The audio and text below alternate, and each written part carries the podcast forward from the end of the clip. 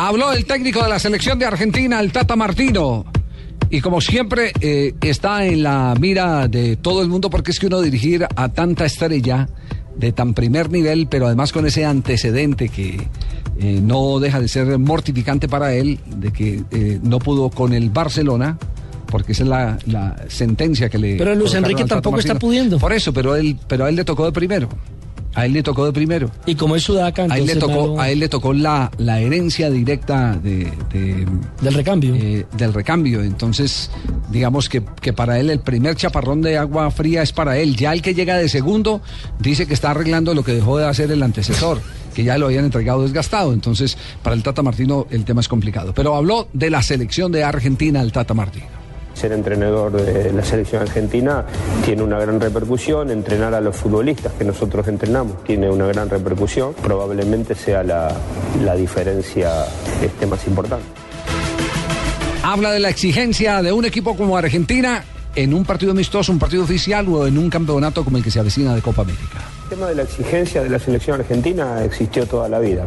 Sí, después este, nosotros tendremos que analizar si esa exigencia es desmedida o justificada, porque no siempre Argentina ha armado eh, selecciones tan importantes.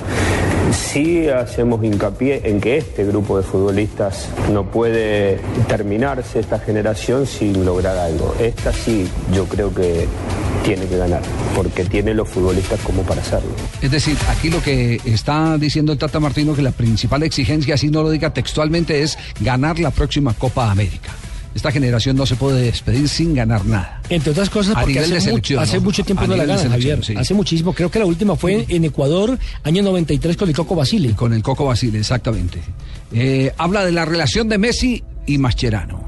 El diálogo lo tengo, trato de tenerlo con, con la mayoría de los futbolistas. Evidentemente con ellos dos el año de trabajo juntos nos ha acortado el tiempo de conocimientos. ¿no? Ya nos conocemos, este, sabemos más o menos cómo pensamos y, y es muy fácil después este, hablar con ellos de algunas cuestiones que tienen que ver con el equipo y con ciertas correcciones o, jugar en ciertos lugares de la cancha. Yo fui futbolista argentino, es decir, eh, no con la misma este, notoriedad de estos chicos, pero también lo he sido y, y el medio lo conozco y me crié acá y conozco al de la capital y conozco al del interior, o sea que... Y después hay otra cuestión que tiene que ver con un año en Barcelona donde me he acostumbrado a, trabajar en el día a día con figuras de primerísimo nivel como hoy hay en la selección.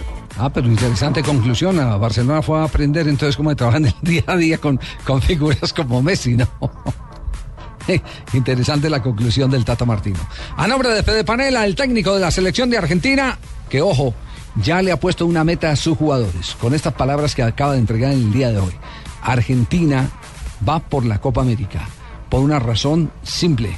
Estos jugadores de una generación espectacular, porque ahí está un balón de oro repetidamente como eh, Lionel Messi, no se puede ir sin ganar nada con la selección de Argentina.